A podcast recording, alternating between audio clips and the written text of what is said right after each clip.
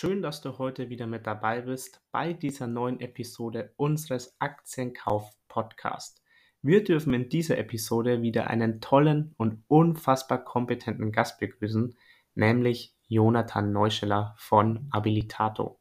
Falls du Jonathan noch nicht kennen solltest, überhaupt kein Problem. Er wird sich nämlich auch gleich nochmal selbst und auch sein neues Projekt vorstellen. Bevor wir in den Podcast starten, sei aber wie immer erwähnt, dass das Ganze natürlich keine Anlageberatung und auch keine Kaufempfehlung ist, sondern nur unsere persönliche Meinung. Außerdem sei vorab noch zu erwähnen, dass Jonathan selbst in die beiden heute besprochenen Aktien, also PepsiCo und Coca-Cola, selbst investiert ist. So, und jetzt starten wir aber direkt in die heutige Episode. Viel Spaß dabei!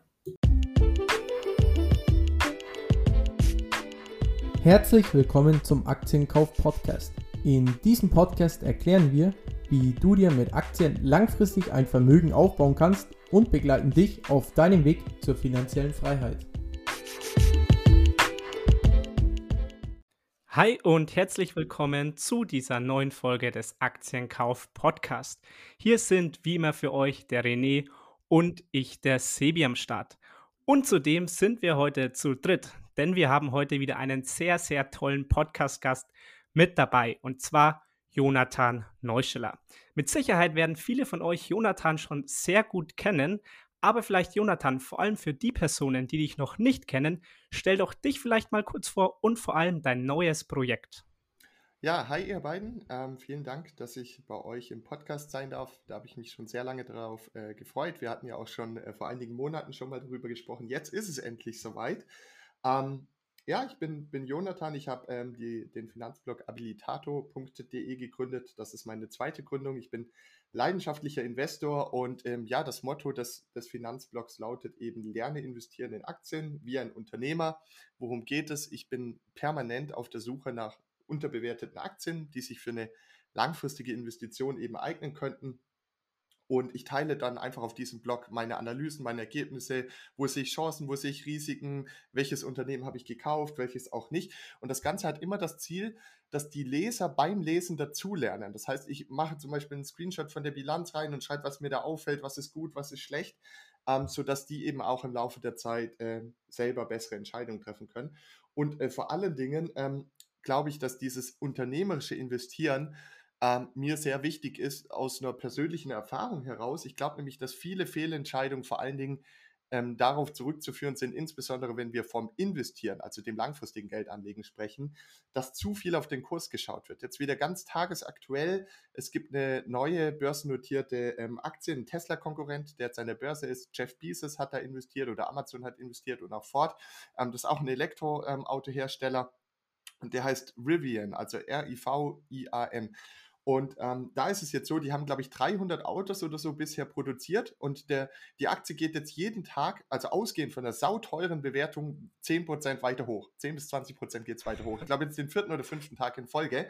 Und die Bewertung liegt bei der doppelten BMW. Also die haben 300 Autos produziert und kriegen die do doppelte Bewertung von der BMW. Und warum steigt die Aktie? Weil die Leute sagen einfach, warum ähm, auf 10% Rendite ein Jahr warten, wenn ich das in einem Tag kriege? Also die, die sozusagen ja. diese, dieser Gedanke, dass der Kurs auch vielleicht morgen wieder 10 Prozent steigt. Da will man dabei sein, das will man nicht verpassen. Die sogenannte Fear of Missing Out, ähm, die genau. macht sich da bemerkbar. Und äh, das ist das, was die Leute jetzt machen. Aber irgendwann wird es natürlich bitterböse enden. Ne?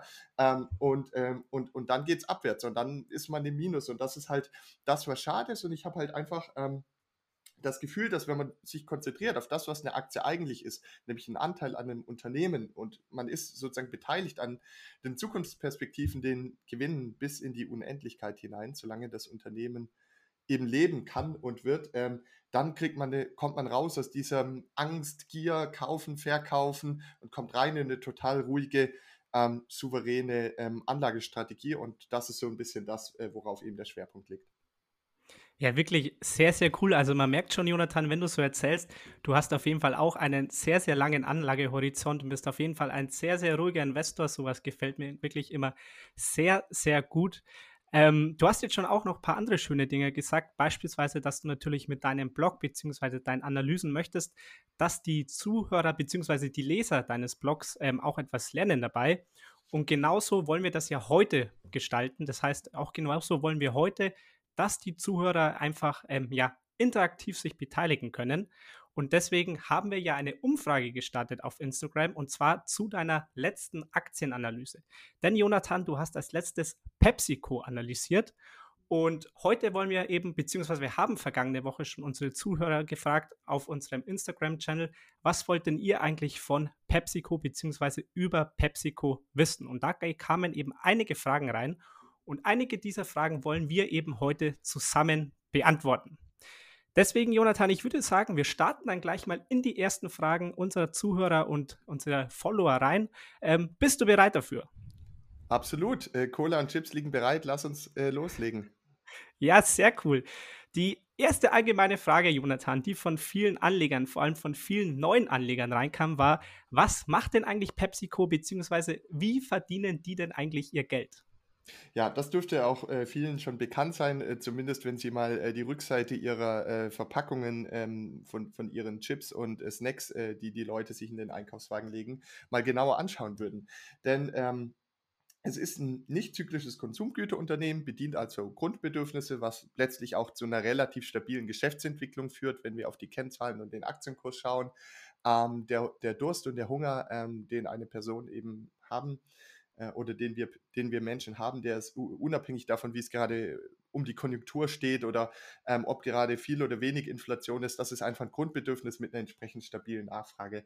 Ähm, das Unternehmen ist in, im Lebensmittelbereich tätig, also das ist jetzt schon der Unterschied zu beispielsweise Procter Gamble. Und dort sowohl im Getränkebereich, das ist ja ähm, letztlich auch der Namensgeber, die Marke Pepsi, ähm, als auch äh, im Snackbereich, äh, insbesondere im Bereich des salzigen Snacks, beispielsweise Kartoffelchips. Ähm, deswegen habe ich auch gerade gesagt, das sind ähm, sozusagen, wer die Pepsi-Aktie kauft, der kauft äh, Chips und Cola in einer Aktie. Ähm, dem Unternehmen gehören 23 Marken, die für sich alleine jeweils mehr als eine Milliarde Dollar Jahresumsatz machen. Und das sind halt die wahren Cash-Cows, mit denen man eine Menge erwirtschaften kann. Ähm, es ist im Gegensatz zu Coca-Cola, also die Marktkapitalisierung ist relativ ähnlich. Es ist im Gegensatz zu Coca-Cola ein total integriertes Unternehmen. Integriert heißt, dass die wirklich alles von der Wertschöpfung selber machen. Die haben ihre eigene mhm. Forschung und Entwicklung, die produzieren selber, die äh, beliefern dann die ähm, Verkaufsstellen, beispielsweise Tankstellen oder sowas, selber. Also die haben ein eigenes Logistiksystem, eigenes Vertriebssystem und natürlich das Marketing machen sie auch. Das heißt, wir haben hier ein integriertes Unternehmen. Coca-Cola ist ja so ein bisschen in den Modus übergegangen, nur noch Lizenzeinnahmen einzusammeln und die ganze Produktion und Lieferung zu den Verkaufsstellen auszulagern. Ähm, ja. Und was Pepsi, Vielleicht, ja? Wenn ich da vielleicht gleich mal einhaken darf, Jonathan, ähm, weil ich das einen sehr, sehr spannenden Punkt finde. Vielleicht wolltest du es gerade noch erzählen, falls ich dich da unterbrochen habe. Sorry, Jonathan, an der Stelle, aber mich würde es einfach interessieren. Siehst du denn da vielleicht schon mal gewisse Vor- bzw. Nachteile gegenüber Coca-Cola, wenn eben alles integrierter ist im Unternehmen?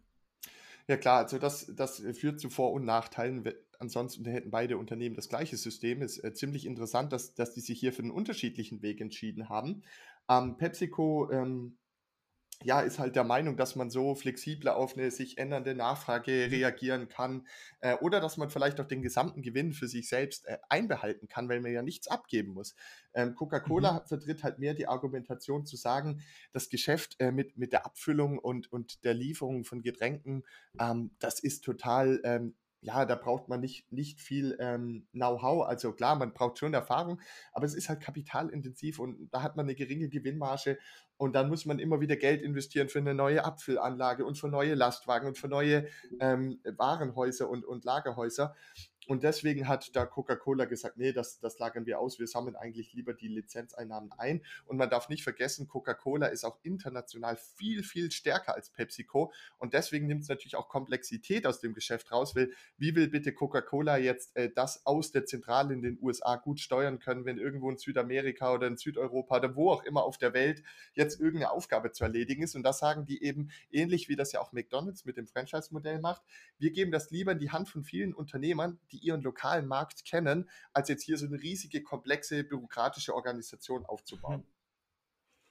Okay, wirklich sehr, sehr nachvollziehbar erklärt. Danke dafür, Jonathan. Ähm, dann ich, würde ich auch schon auf die nächste Frage eingehen. Ähm, und zwar kam die dann von einem Follower, der wahrscheinlich sich schon etwas besser mit PepsiCo auskennt. Und zwar hat die gelautet, welcher Bereich sollte denn fokussiert werden? Eher die Snacks oder die Drinks? Sprich, wie schauen denn vielleicht die Margen der Snacks und der Trinkbereiche aus? Und was ist hier einfach ja lukrativer für das Unternehmen? Ja, also die absolute Goldgrube für PepsiCo ist das äh, Snackgeschäft in den USA ähm, beispielsweise mit der Chips-Marke Lay's ähm, oder auch Doritos. Ähm, da haben sie eine Gewinnmarge von etwa 30 Prozent. Äh, die Gewinnmarge des gesamten Unternehmens liegt bei 15 Prozent. Das heißt, obwohl da nur etwa ein Viertel des Umsatzes erzielt wird, entstammt aus diesem Bereich fast die Hälfte des Gewinns.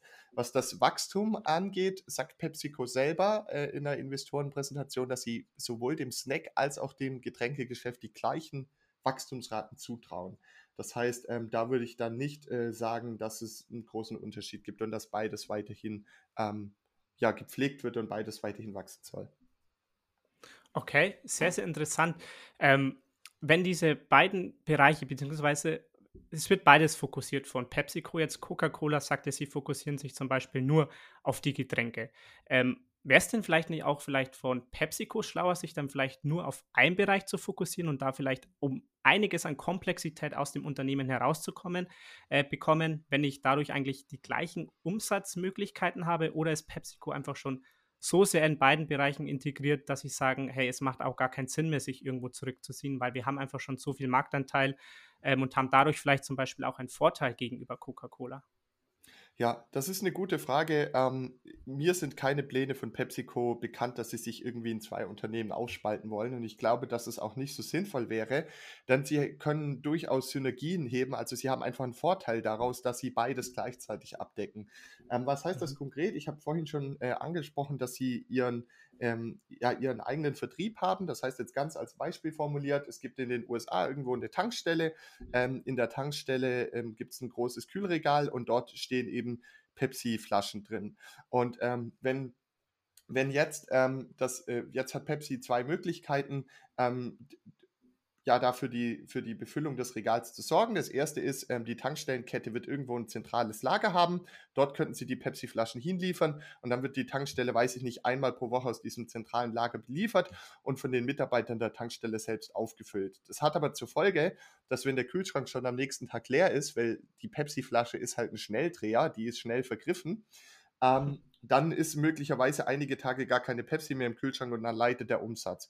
Also hat PepsiCo gesagt, wir müssen ähm, die Auffüllung der Regale selbst übernehmen. Also sie haben fast 300.000 Mitarbeiter angestellt und fahren tatsächlich mhm. relativ häufig mit eigenen Lastwagen dann an die ganzen Verkaufsorte und füllen da die Regale mit eigenen Mitarbeitern auf. Und das ist übrigens auch ein riesiger Wettbewerbsvorteil oder Burggraben, Burggraben gegenüber Startups und kleinen Unternehmen, weil die mhm. haben diese Power, die haben diese, diese wirklich Mannschaft und, und dieses Netzwerk hinter sich.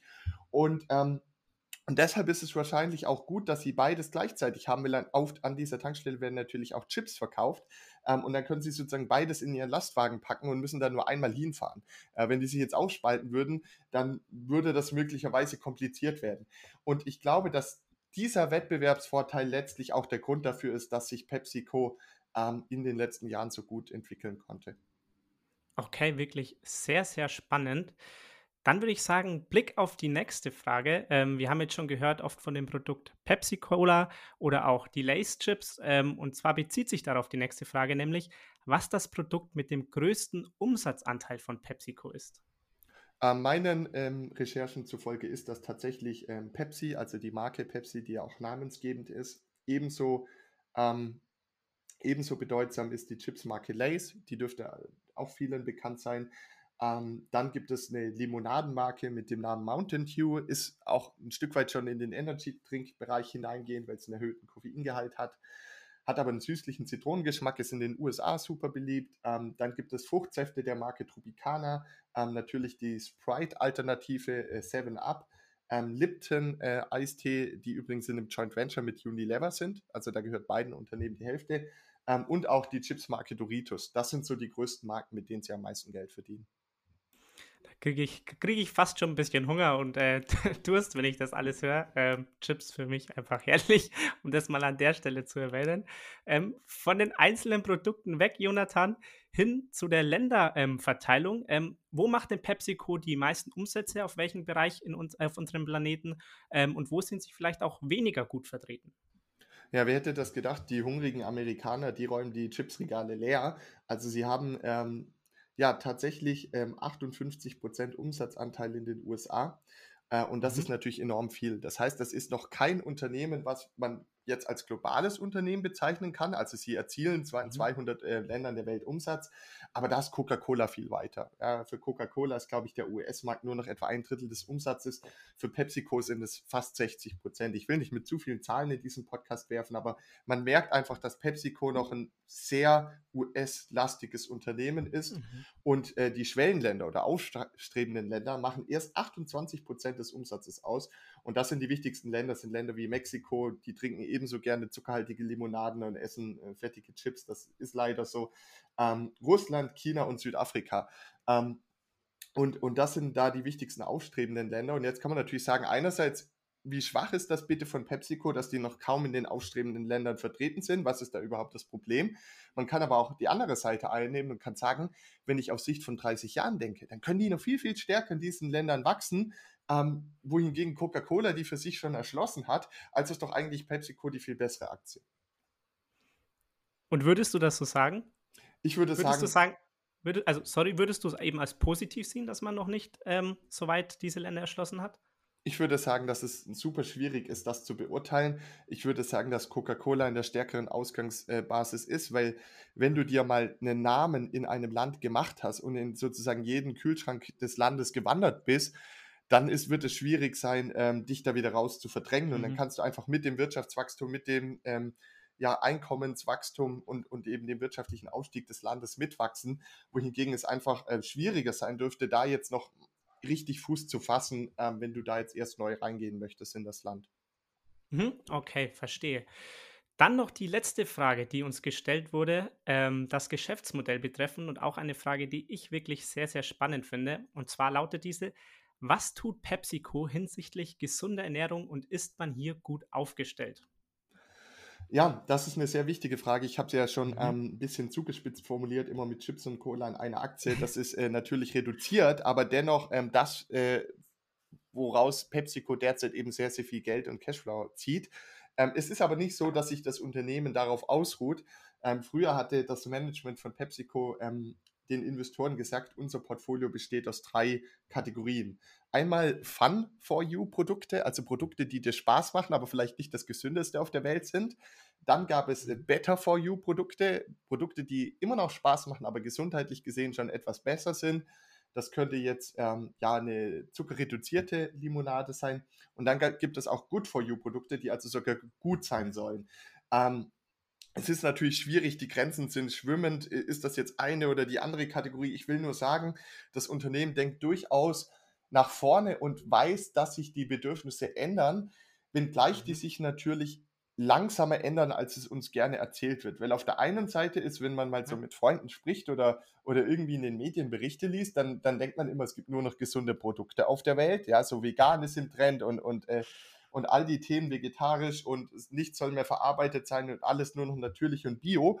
Aber gleichzeitig sind äh, die Bevölkerung in vielen Ländern so übergewichtig wie nie zuvor. Das passt mhm. ja auch nicht ganz zusammen.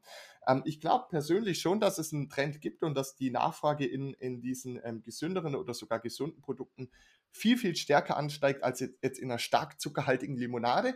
Ich glaube aber auch, dass es Gewohnheitsprodukte sind, die gewisse Dinge in unserem Gehirn dann doch triggern und ja, so einen Glücksmoment auslösen oder auch ja, ein Stück weit eine Sucht auslösen können. Und dass deshalb sozusagen diese Umstellung auch in Zukunft sich über ganz, ganz viele Jahre Stück für Stück erstrecken wird und nicht sozusagen, wie wenn man einen Lichtschalter an- oder ausschaltet, von heute auf morgen erfolgen wird. Und deswegen glaube ich, dass dieser Prozess durchaus gelingen kann. Man muss dranbleiben an dem Thema. Und um jetzt mal konkret zu werden, Sie haben da auch einiges getan. Sie haben ähm, über 10 Milliarden Dollar in die Hand genommen, um eben in den letzten drei Jahren neue Marken zu übernehmen und um Kooperationen einzugehen. Und davon äh, sind einige wirklich äh, hochinteressant. Sie haben zum Beispiel SodaStream übernommen. Ähm, dieses äh, Unternehmen stellt mit den ja, Aufsprudellösungen von, von Leitungswasser natürlich auch einen ähm, Beitrag zur Lösung der, des Plastikproblems dar. Ja, das ist, ist da auch ein äh, toller Aspekt. Und da kann man natürlich dann ähm, neben diesen ähm, Gaszylindern oder Kartuschen, kann man auch Sirup verkaufen. Und das machen sie jetzt. Also da haben sie jetzt auch wieder in die Supermarktregale diese ganzen Pepsi, aber eben auch die zuckerfreien Varianten von Pepsi ähm, in Sirupflaschen in die Regale gedrückt. Und das wäre jetzt da ein Beispiel. Ein weiteres Beispiel, in den USA ist es schon ein großer Trend. Ich habe es ähm, 2019, bin ich zuletzt in den USA gewesen, dort auch viel getrunken, gibt es sowohl von Pepsi als auch von Cola. Das sind angereicherte Wassergetränke. Das heißt, ein Wasser mhm. mit Kohlensäure, aber das würde den Amerikanern, die Zucker und Geschmack und alles mögliche gewohnt sind, viel zu langweilig sein. Das würde wie so ein eingeschlafener ähm, Punsch schmecken und deswegen, was machen die? Die geben da noch Aromen hinzu. Also keine mhm. Süße, mhm. Keine echte Fruchtsaft, sondern einfach nur Aroma. Das, dann schmeckt sozusagen dein Sprudelwasser noch ein bisschen nach Zitrone oder ein bisschen nach mhm. Erdbeere. Mhm. Und das führt dazu, dass die Getränke nach wie vor sehr, sehr wenige Zutaten haben, keine Kalorien haben, keinen Zucker haben, auch keine hunderte andere Zutaten haben, sondern sehr wenige Zutaten haben damit in der Herstellung super billig sind, fast so billig wie Wasser. Mhm. Und trotzdem lässt sich damit schon ein sehr hoher Verkaufspreis erzielen, weil es eben kein reines Wasser mehr ist. Und das ist be beispielsweise ein Segment oder ein Produkt, was stark wächst. Und dann noch ein letztes Produkt und dann, dann ist es auch genug. Und zwar haben viele Leute in unserer ähm, Gesellschaft Schlaf- und Einschlaf- und, und Stressprobleme. Ja, es wird ja von uns mhm. immer mehr erwartet, wir sollen dem Job Vollgas geben und dann, wenn wir heimkommen, bitte noch drei Netflix-Folgen äh, schauen und dann weiß ich nicht, je nachdem, was für Hobbys ähm, und Freunde und, und Familie und so weiter man daheim hat. Also wir, wir sollen einfach eine Menge tun und irgendwie ist der Tag immer zu kurz und dann möchte man noch äh, ein bisschen am Computer spielen oder noch ein paar Serien schauen. Und irgendwie fahren wir nicht mehr richtig runter. Ja, und äh, das heißt, äh, das ist jedenfalls ein Problem, was viele Leute in unserer Gesellschaft haben. Und da haben sie jetzt in den USA eine neue Marke herausgebracht, also selbst entworfen, nicht gekauft. Die heißt äh, Driftwell. Und das ist wieder als äh, Basis ein Wasser mit ein bisschen Aroma. Und da, ist, da sind dann noch ähm, Zutaten hinzugefügt, die zu einer Beruhigung führen. Also etwas Magnesium, mhm. ähm, Theanin heißt da ein weiterer Stoff. Ich möchte das jetzt nicht im Detail erklären, kann ich auch gar nicht. Aber es führt eben dazu, dass Leute, nachdem sie diese Dose getrunken haben, die ist etwa ein Viertel Liter groß, dass sie dann einfach zur Ruhe kommen und dass sie besser einschlafen können, weil es einfach äh, den Körper ein bisschen zur Entspannung bringt. Es ist allerdings so, ich habe mir da die Amazon-Bewertung angeschaut, die eine Hälfte der Leute sagt, spüre ich überhaupt keinen Effekt, höre ich wieder auf zu trinken. Aber es gibt auch eine andere Hälfte von Leuten, die sagt, Mensch, das Ding ist wirklich zu einer festen Routine eines jeden Abends geworden. Endlich komme ich zur Ruhe und komme äh, ins Bett und, und kann ruhig einschlafen. Und jetzt wieder die Aktionärsperspektive, das Ding wird für 2,50 Dollar verkauft. Also ein mhm. Viertel mhm. Liter Wasser für 2,50 Dollar verkaufen, das muss man erstmal schaffen. Absolut. Also ich glaube, da haben wir jetzt auf jeden Fall schon mal einen sehr, sehr guten Überblick bekommen über das Geschäftsmodell von PepsiCo, was sie sich alles so einfallen lassen und auch, dass sie irgendwie kein Unternehmen sind, das irgendwie im Stillstand verweilt, sondern dass sie wirklich versuchen, neue Produkte auf den Markt zu bringen. Du hast jetzt auch schon das Thema ähm, Übernahmen angesprochen, dass sie auch da aktiv sind. Da wollen wir vielleicht später nochmal etwas genauer ähm, drauf eingehen. Also man sieht wirklich, PepsiCo geht auch voran und hat auch wirklich ein sehr, sehr spannendes Geschäftsmodell in diesem Bereich der Getränke und Snacks. Bevor wir mit dem nächsten Frageblock weitermachen, gibt es hier eine ganz kurze Werbeeinblendung, die sich aber für euch durchaus auszahlen könnte. Denn bei der Consorsbank finden noch bis zum 29.11. die Cyberdeals statt. Bis zu diesem Datum gibt es zahlreiche Angebote, von denen ihr profitieren könnt. Neben Prämien und Free Trades gibt es vor allem auch wieder einen Top-Neukundendeal. Und zwar eröffnet ihr euer erstes Depot im Aktionszeitraum, also bis zum 29.11., bekommt ihr 50 Euro Prämie bedingungslos geschenkt. Weitere 50 Euro bekommt ihr on top, wenn ihr drei Trades A 500 Euro oder drei Sparplanausführungen A 100 Euro bis zum 31.03.2022 ausführt. Schaut doch einfach mal vorbei auf consorsbank.de slash cyber-deals. Dann wollen wir uns den nächsten Themenblock anschauen, Jonathan, der auch sehr, sehr häufig gefragt wurde, denn PepsiCo ist ja für viele eine ganz, ganz klassische Dividendenaktie. Und dazu kamen natürlich sehr viele Fragen rein. Sprich, wenn du uns vielleicht hier mal einen kurzen Überblick geben könntest, wie sieht denn die Dividendenrendite aus von PepsiCo, vielleicht auch die Dividendensteigerung sowohl in der Vergangenheit, auch als vielleicht in der Zukunft, die Ausschüttungsquote und all diese Dinge. Wie ist denn PepsiCo da aufgestellt? Ja, mit Zahlen in einem Podcast ist es immer schwierig, weil irgendwann kann man sich gar nichts mehr merken. Ähm, ich versuche es mal begrenzt zu halten. Also seit fast mhm. 50 Jahren wird die Dividende in jedem Jahr erhöht. Das muss man erstmal schaffen als Unternehmen. Mhm. Das ist letztlich auch nochmal der Beweis dafür, dass es eine relativ hundertprozentige Garantie wird es nie geben, aber dass es ein relativ unkaputtbares Geschäftsmodell ist, das eben auch in Krisen nachgefragt wird, weil sonst hätte man es sich gar nicht leisten können, durch schwierige wirtschaftliche Zeiten hindurch äh, weiterhin diese Dividenden ausschütten und sogar Jahr für Jahr erhöhen zu können. Die aktuelle Dividendenrendite liegt bei knapp drei Prozent. Ähm, Nachkommastelle bringt nichts, weil je nachdem, wann sich die Leute jetzt den Podcast anhören, ähm, ist es eben ein bisschen mehr oder ein bisschen weniger.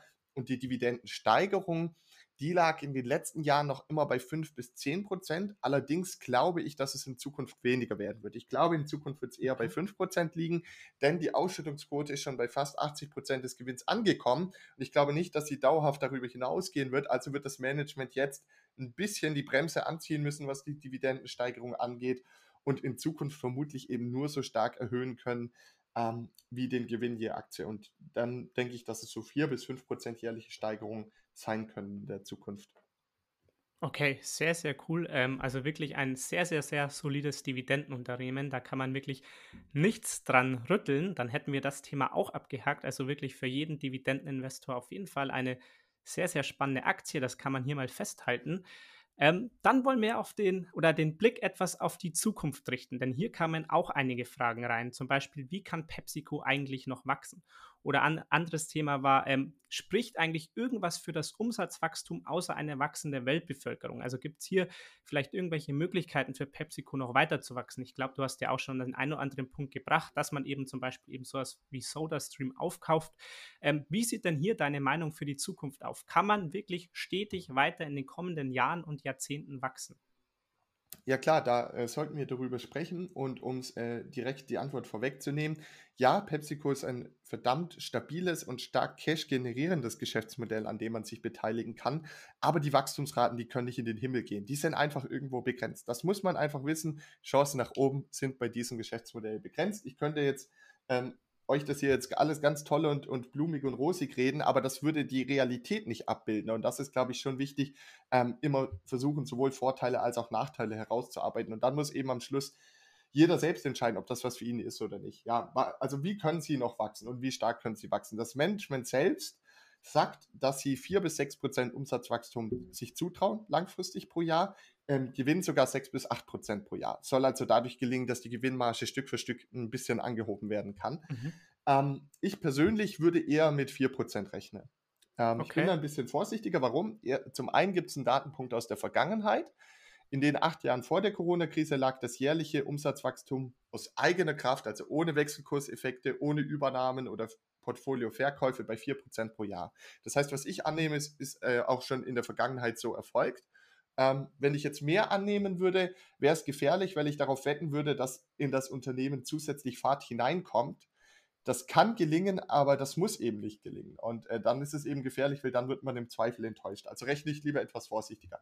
Woher kommen die 4%? Man muss zuerst einmal wissen, dass die Bevölkerung jedes Jahr etwa um die Größe Deutschlands anwächst auf der Welt. Das heißt, das sind alles mhm. zusätzliche Konsumenten, die von den Unternehmen, äh, in denen wir investiert sind, das gilt jetzt ja nicht nur für PepsiCo, bedient werden können, weil die bekommen auch Hunger und Durst und die brauchen auch Pflegeprodukte, Zahnbürste äh, und Zahnpasta von äh, von Procter Gamble und so weiter und so fort. Ja, das, das ist der erste Punkt. Das sind vielleicht ein Prozent pro Jahr. Ähm, weiterhin ähm, gibt es in den meisten Ländern dieser Welt eine Inflation und PepsiCo wird es höchstwahrscheinlich auch in Zukunft gelingen, steigende Preise einfach an die Konsumenten weiterzurechnen. Das heißt, wenn wir von 2% Inflation ausgehen, dann sind wir jetzt schon bei 3%. 1% Bevölkerungswachstum, mhm. 2% Inflation. Und dann gibt es ja noch den Trend, dass in ähm, vielen Ländern dieser Welt die Einkommen wachsen. Ja, wenn man mal überlegt, was äh, unsere Elterngeneration oder unsere Großelterngeneration verdient haben und was wir verdienen können, natürlich ähm, verläuft das nicht linear und nicht jeder Sektor hat das gleiche Lohnwachstum, aber alles in allem gesehen steigen in vielen Ländern, insbesondere in den aufstrebenden Ländern, äh, steigt der Wohlstand und, und die Einkommen an. Und dann kann PepsiCo eben auch die eigenen Getränkepreise immer im Verhältnis zu dem Einkommen erhöhen. Ich äh, kann da auch noch erzählen, ich bin im Sommer äh, zwei Wochen in Griechenland gewesen. Dort äh, ist, glaube ich, der Mindestlohn bei drei bis vier Euro die Stunde und demzufolge kostet an einem Kiosk auch ähm, die Flasche Cola oder die Flasche Pepsi nur ein Euro. Ähm, okay. Oder sogar 80 Cent. In Deutschland ist der Mindestlohn doppelt bis dreifach so hoch und oftmals zahlt man dann zwei oder drei Euro an einem Bahnhof, wenn man so eine mhm. gekühlte Flasche will. Also das ist immer so ein bisschen in den Verhältnissen. Wenn wir das jetzt alles zusammenrechnen, kommen wir eben auf diese 4% pro Jahr.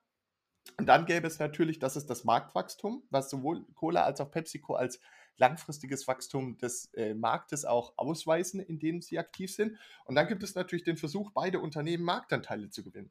Inwiefern dieser Versuch gelingt, das ist natürlich jetzt schon viel riskanter darauf zu setzen, ähm, zumal die Dinger ja schon gewaltige Tanker sind. Ja, da musst du ja enorm vielen kleinen Unternehmen Marktanteile abnehmen, damit sich das überhaupt noch bemerkbar macht bei dir, bei der bereits erreichten Größe. Mhm. Da bin ich jetzt wieder auf der vorsichtigen Seite und sage, da bin ich mir nicht so sicher. Und jetzt noch eine allerletzte Sache, wenn gleich dieses Jahr ausgehend von dem Rekordumsatz im letzten Jahr bei PepsiCo, ja, die Leute sind ja nach Hause gewandert, ähm, es gab Lockdowns und da haben sie natürlich umso mehr Chipstüten in sich hineingestopft. Ähm, da, da, da ist, äh, also ausgehend von dem Rekordjahr 2020 soll der Umsatz dieses Jahr um fast 10% wachsen. Also aktuell haben sie ein riesiges Momentum. Ich mhm. persönlich bin mir nicht sicher, ob sie das in der Höhe aufrechterhalten können. Ich glaube sogar nicht ähm, mhm. sondern äh, es könnte sogar jetzt auch mal ein, zwei Jahre geben, in denen ein Gegentrend einsetzt. Sollten wir irgendwann wieder mehr in Richtung Normalisierung gehen, was ich sehr hoffe, dass wir die medizinische Krise in den Griff bekommen, dann könnte auch die Situation entstehen, dass die Leute eben wieder statt die Mittagspause daheim mit einer Chipstüte und einer Cola zu verbringen, wieder in die Kantine gehen. Und dann würde natürlich mit dem hohen Vorjahresvergleichswert ähm, das Wachstum dann mal einige Zeit geringer ausfallen. Das ist aber für eine langfristige Investition gar nicht so wichtig, wie sehr sich das jetzt in einem Quartal nach oben oder nach unten verschiebt, sondern man muss eher überprüfen, ob sie ihren Marktanteil halten können und ob diese 4% langfristig weiterhin realistisch erscheinen. Okay, alles klar. Ja, ist auch wirklich ein sehr guter Punkt, den du ansprichst, weil oft lässt man sich dann ja vielleicht auch mal täuschen von so einem starken Umsatzwachstum in einem Jahr und schreibt das vielleicht bei seinen Berechnungen in die Zukunft fort. Ähm, aber ich kann auf jeden Fall deine Punkte ähm, sehr, sehr gut nachvollziehen, wie, bei denen du dann sagst, hey, es gibt schon ein paar so Punkte, wo ich sage, ich glaube, da wächst die Aktie bzw. das Unternehmen vielleicht nicht mit 10% auch in den kommenden Jahren. Von daher wirklich nochmal sehr, sehr gut erklärt, auch für unsere Zuhörer.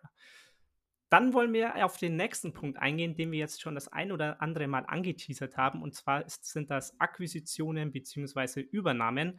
Ähm, hier kamen zwei Fragen rein, nämlich zum einen, wird denn akquiriert, um zu wachsen? Wenn du da vielleicht nochmal erwähnen möchtest, wie viel Geld nimmt denn PepsiCo hierfür in die Hand und wen haben sie denn da vielleicht so übernommen in den letzten Jahren? Und zum anderen, und die Frage schieße ich gleich noch hinterher, auch eine sehr, sehr spannende Frage. Und zwar hat einer unserer Follower gefragt, könnten Sie sich denn eines Tages mit Red Bull zusammentun? Gibt es denn da irgendeine Möglichkeit, dass diese zwei Unternehmen sich vielleicht zusammenschließen? Ja, beginnen wir mal mit der zweiten Frage. Also ähm, wie immer gilt die Regel, sag niemals nie. Ähm, dennoch glaube ich, dass äh, dieses Szenario ähm, nicht eintreten wird denn mhm. ähm, Red Bull ist einfach viel zu profitabel. Also ähm, welch, warum sollten die bisherigen Eigentümer von Red Bull diese Milliarden Cash Cow abgeben? Ja, das ist ja so ein bisschen, ähm, viele Leute sagen immer, ich hätte gern Aktien von Aldi oder Lidl. Ja, aber die hatten es nie notwendig, Geld von außen einzusammeln. Die haben immer so viel verdient, dass sie das Wachstum aus eigener Kraft stemmen konnten. Und das sind mhm. somit die besten Geschäftsmodelle.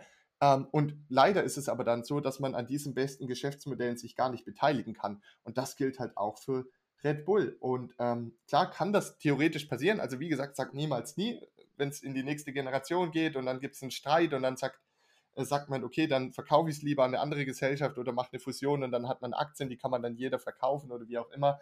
Aber ähm, ja, ich meine, ähm, ich habe auch nichts gelesen äh, zu diesen Gerüchten und noch ein abschließender Punkt dazu PepsiCo hat sich ähm, 2020 Rockstar Energy gesichert, dafür 4 Milliarden in die Hand genommen und möchte jetzt diese Marke ähm, groß wachsen lassen, äh, indem sie eben diese Vertriebspower nutzen, um die Rockstar Energy Drinks in die Regale zu drücken.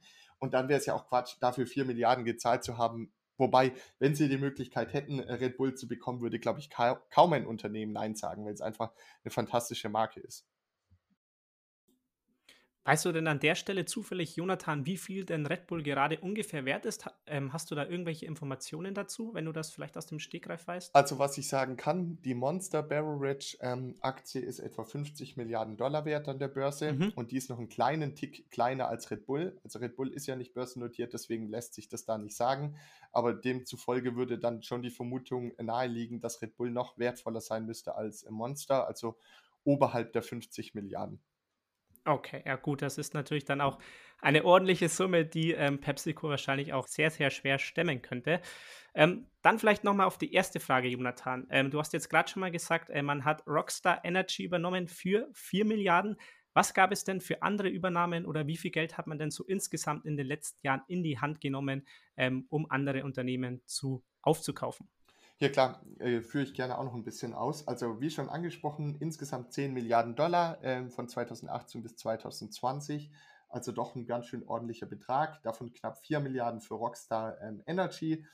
Ähm, dann wurde SodaStream übernommen. Darüber haben wir auch schon gesprochen in diesem Podcast. Das war, glaube ich, schon Ende 2018. Sie haben ein ähm, afrikanisches ähm, Getränke- und Snackunternehmen übernommen. Das trägt den Namen Pioneer Foods und ähm, das ist halt so ein, ja, das Ziel von PepsiCo ist es eben international stärker zu werden und möglicherweise haben sie sich da einfach viel lokale Erfahrung, Know-how, ähm, wieder Vertriebspower, was auch immer alles gesichert und wollen das jetzt als Ausgangsbasis nehmen, um da ihr Wachstum auf dem afrikanischen Kontinent, der ja von der Bevölkerungszahl enorm bedeutsam ist ähm, und der jetzt wirtschaftlich sehr stark aufsteigt, nachdem das in Asien passiert ist in den letzten zwei Jahrzehnten. Ähm, da, also da haben sie sozusagen den Fuß in die Tür bekommen im afrikanischen Markt ähm, sie haben noch einen Hersteller von, äh, von Proteinpulver namens Muscle äh, Milk Protein übernommen und auch noch einige weitere Übernahmen getätigt. Ähm, sehr interessant ist, dass PepsiCo aber nicht immer Geld in die Hand nehmen muss, um sich was Neues zu erschließen, sondern was sie super gerne machen, ist die bereits jetzt mehrfach bereits angesprochene Vertriebspower zu nutzen, also zu sagen, wir können produzieren und wir können über die gesamte USA hinweg, und es gilt natürlich auch äh, für Teile Europas, Produkte sehr schnell an ganz, ganz vielen Verkaufsorten platzieren und wir können auch Marketing. Das sind die Stärken von PepsiCo. Und sie suchen sich regelmäßig Partner, die Expertise in einem ähm, Segment mitbringen. Und da haben sie jetzt einiges beschlossen. Ähm, schon in den 90er Jahren, wenn ich mich nicht täusche, haben sie mit Starbucks äh, eine äh, Kaffeeallianz gegründet und haben die Starbucks-Produkte in Dosen abgefüllt, die man jetzt auch ähm, in den Kühlregalen kaufen kann. Allerdings hat PepsiCo die Rechte dann nur in Nordamerika. Ähm, ich glaube, im Rest der Welt hat er sich Nestle gesichert. Ähm, und, und das macht jetzt schon über 2 Milliarden Jahresumsatz. Über 2 Milliarden Jahresumsatz. Das sieht man mal, wie viel da möglich ist, wenn man so eine Marke mitbringt, nämlich in dem Fall Starbucks. Und das haben, haben sie jetzt auch mit Beyond Meat beschlossen. Also Beyond Meat ähm, hat mit PepsiCo auch ein Joint Venture beschlossen und Beyond Meat bringt sozusagen das Know-how in der Entwicklung von proteinhaltigen, gesunden Snacks auf pflanzlicher ähm, Eiweißbasis mit und PepsiCo bringt wiederum die äh, Fähigkeit mit, das dann zügig in die Regale und, und äh, eben in die Öffentlichkeit auszurollen. Und äh, insofern haben sie dann auch noch einiges äh, in diese Richtung gemacht und ähm, damit eben versuchen sie, ihr Portfolio auf die Zukunft äh, vorzubereiten. Okay, hört sich wirklich sehr, sehr vielversprechend an. Ähm, ist dir denn was bekannt? Gab es da aber vielleicht in den letzten Jahren auch mal einen Flop, was diese Themen, was diese Übernahmen angeht? Oder ist eigentlich alles immer ganz aufgegangen? Also wie ist da das Management dahinter? Also sind die da wirklich gut? Haben die da ordentliches Know-how, was Übernahmen und solche Projekte angeht? Also das ist schwer zu sagen, ähm, da PepsiCo viele Jahre wenig Übernahmen getätigt hat und erst Ende 2018 groß losgelegt hat. Die bisher verstrichene Zeitspanne ist aus meiner Sicht, zumal der ja noch viel Corona dazwischen lag, einfach zu kurz, mhm. um schon ja mit einem abschließenden Urteil zu kommen. Ähm, es gibt immer wieder Berichte, dass Rockstar Energy nicht so richtig wächst, ähm, okay. verglichen mit beispielsweise Monster oder so. Allerdings ist das jetzt ein bisschen mehr als ein Jahr her und das Management hat jetzt auch im letzten Call mit den, mit den Investoren auch nochmal gesagt, dass sie die Rezeptur äh, verändert haben. Vielleicht ändern sie als nächstes das Design und das dauert halt manchmal auch ein bisschen Zeit. Also ich würde jetzt noch nicht äh, sagen wollen, das war schon ein Flop oder das war ein Hit. Ähm, diesen ganzen Sachen muss man einfach ein bisschen Zeit geben. Okay, alles klar.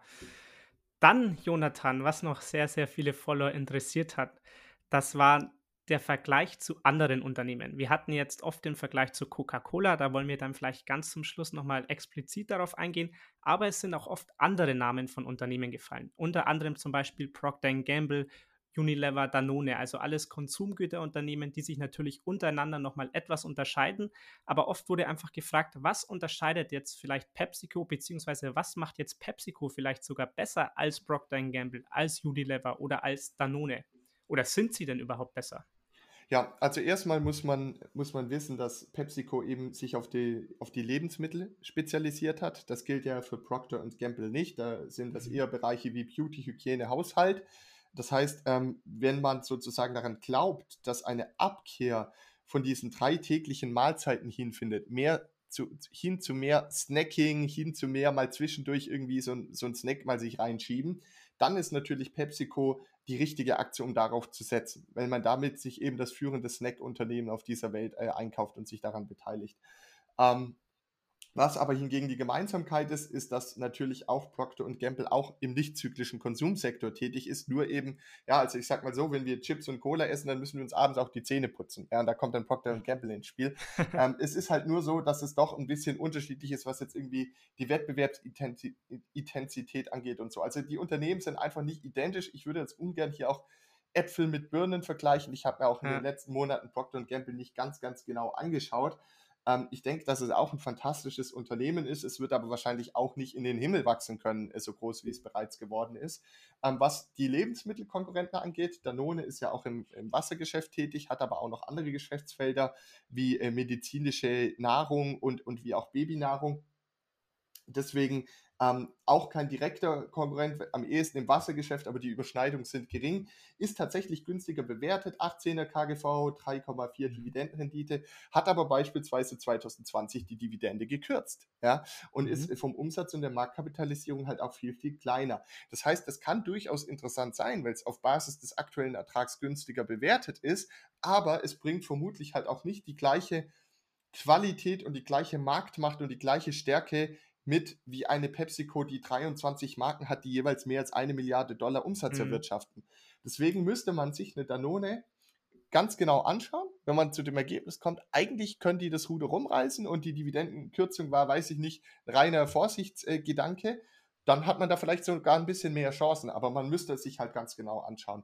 Ähm, Unilever ist ja schon deutlich größer als Danone, ähm, ist allerdings auch keine reine Lebensmittelaktie, sondern so eine Mischung aus Procter Gamble und äh, PepsiCo, also die reichen ja in beide ähm, Sektoren hinein, ähm, ist ja in der Dividendenrendite einiges höher mit 3,7 Prozent, ähm, im KGV etwas niedriger als äh, PepsiCo.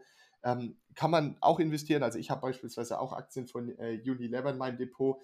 Ähm, ich glaube, dass Unilever viel Potenzial hat, aber irgendwie wartet man seit Jahren darauf, dass endlich mal wieder so ein Wachstumsschub entsteht, was Umsatz und Gewinn und so angeht.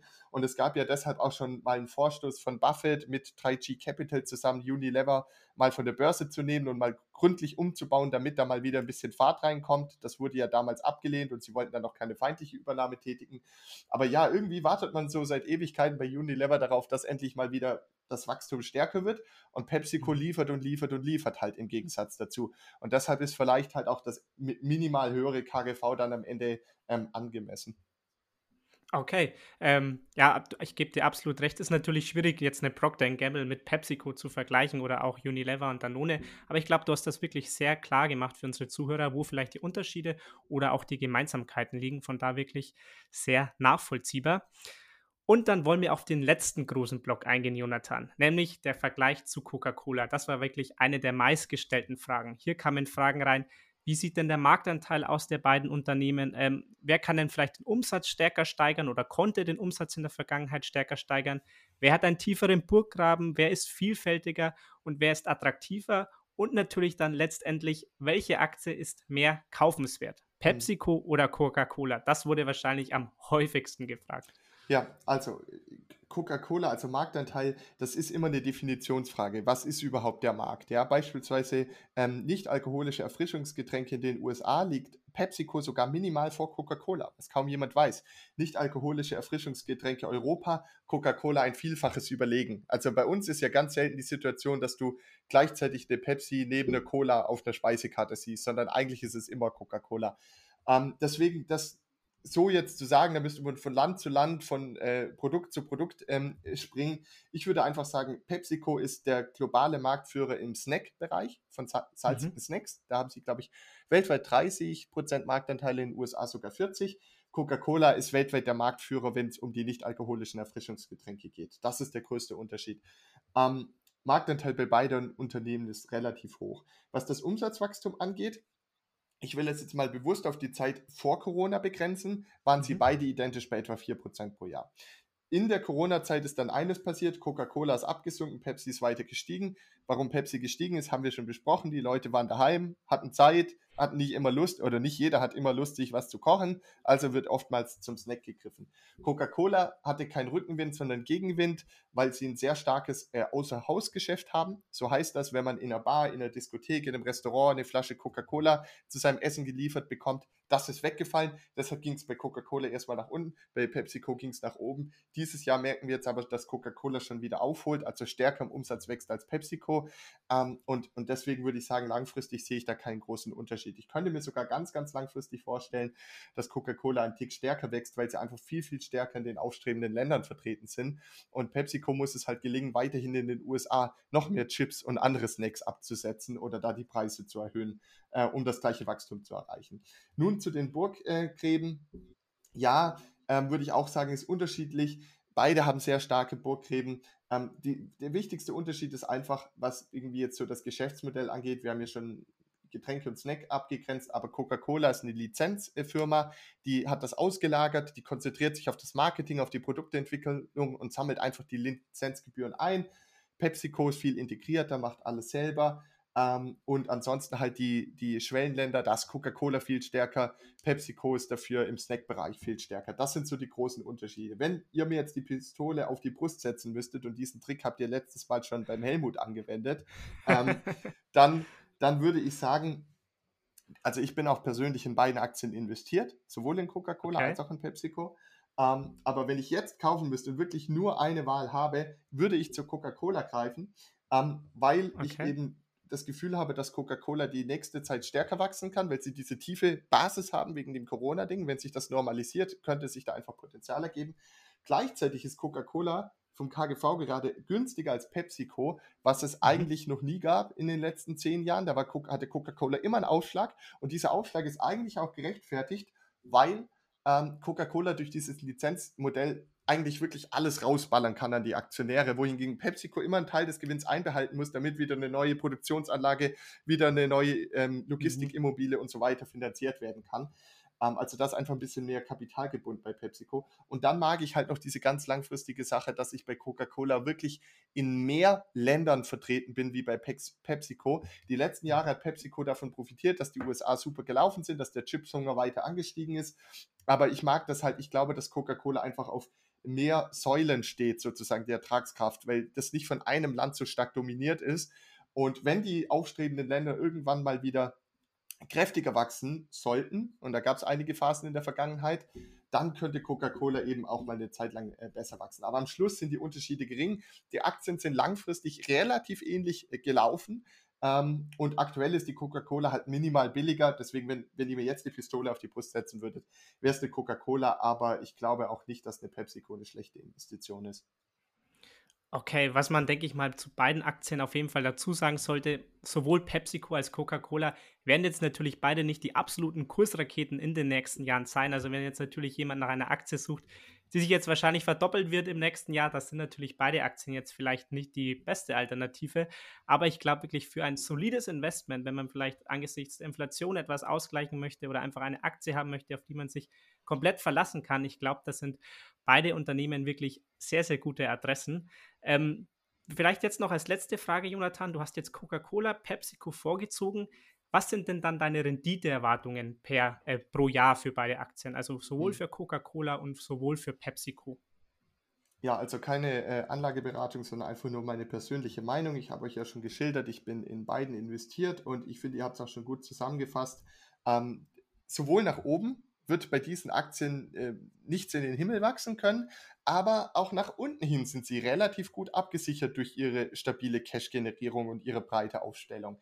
Das heißt, ähm, klar, wenn man als Anleger auf der Suche ist nach der Aktie mit der größten äh, Renditemöglichkeit, dann ist man hier definitiv falsch definitiv falsch. Mhm. Wenn man aber sagt, ich möchte einen gewissen Teil meines Depots auch so anlegen, dass es vielleicht nicht den maximalen Schwankungen ausgelegt, äh, äh, ausgesetzt ist ähm, und äh, beispielsweise in so ganz äh, heftigen Krisen wie der Finanzkrise oder so vielleicht nicht ganz so stark fällt wie der Gesamtmarkt, sondern vielleicht nur halb so stark. Man weiß es immer schwer, weil es hängt immer von der Krise ab. Ne?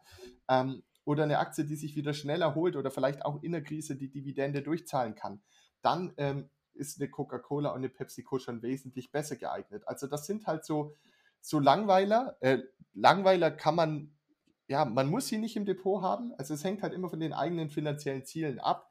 Ähm, aber ich finde, ich finde trotzdem, dass man eben nicht nur auf die Chancen schauen sollte, sondern immer Chancen und Risiken ins Verhältnis setzen sollte. Und nicht mehr das Chance-Risiko-Verhältnis anschaue, dass du vielleicht langfristig 8% Rendite pro Jahr erzielen kannst und dafür relativ geringe Risiken eingehst, dann finde ich das in diesem Nullzinsumfeld eigentlich gar nicht so schlecht. Und die Unternehmen, die haben ja beide auch äh, die Möglichkeit, im Falle einer dauerhaft höheren Inflation das an die Kunden durchzugeben. Dann würde Umsatz und Gewinn eben besser und schneller wachsen. Ähm, und insofern äh, nichts, um reich zu werden, aber eben um seine Chips- und Cola-Einkäufe zu finanzieren. Und ähm, ja, insofern, ich bin investiert, aber es ist jetzt auch nicht meine größte Position, weil ich da einfach jetzt nicht das riesige Schnäppchen gerade sehe. Ich glaube, das, das äh, gehört einfach zur Wahrheit dazu. Ähm, und äh, so muss dann halt am Schluss jeder für sich selbst entscheiden, ob das eben für einen spannend ist oder auch nicht. Ja, damit hast du es auch wirklich nochmal sehr, sehr gut und sehr, sehr verständlich zusammengefasst. Ich glaube, dass wir in diesem Podcast wirklich einen sehr guten Eindruck bekommen haben, was denn PepsiCo eigentlich macht, wo vielleicht die Chancen aber auch die Risiken liegen und was man für die Zukunft vom Unternehmen erwarten kann. Also ich glaube, hier hat man, wie gesagt, wirklich einen sehr, sehr guten Gesamtüberblick bekommen. Damit wären wir auch schon am Ende unseres Podcasts, Jonathan. Ich würde das letzte Wort nochmal an dich übergeben. Gibt es vielleicht irgendwas, was wir über PepsiCo jetzt noch nicht gesagt haben, was noch unbedingt erwähnenswert ist?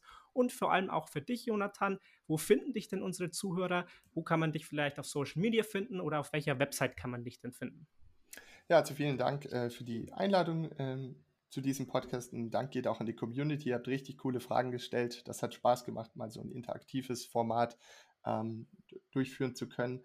Ähm, falls noch Fragen offen sind, könnt ihr euch ähm, gerne bei mir melden. Also ähm, die Website heißt habilitato.de. Äh, man findet mich äh, aber auch auf Twitter und Instagram unter habilitato-de. Und äh, in, insofern, ähm, dort könnt ihr gerne vorbeischauen. Und ähm, ja, mir hat es Spaß gemacht. Hoffentlich mal wieder. Sehr cool. Auf jeden Fall werden wir dich in Zukunft auf jeden Fall mal wieder einladen, Jonathan. In diesem Sinne, Leute, macht's gut. Wir hören uns dann wieder zur nächsten Folge. Bis dahin. Ciao.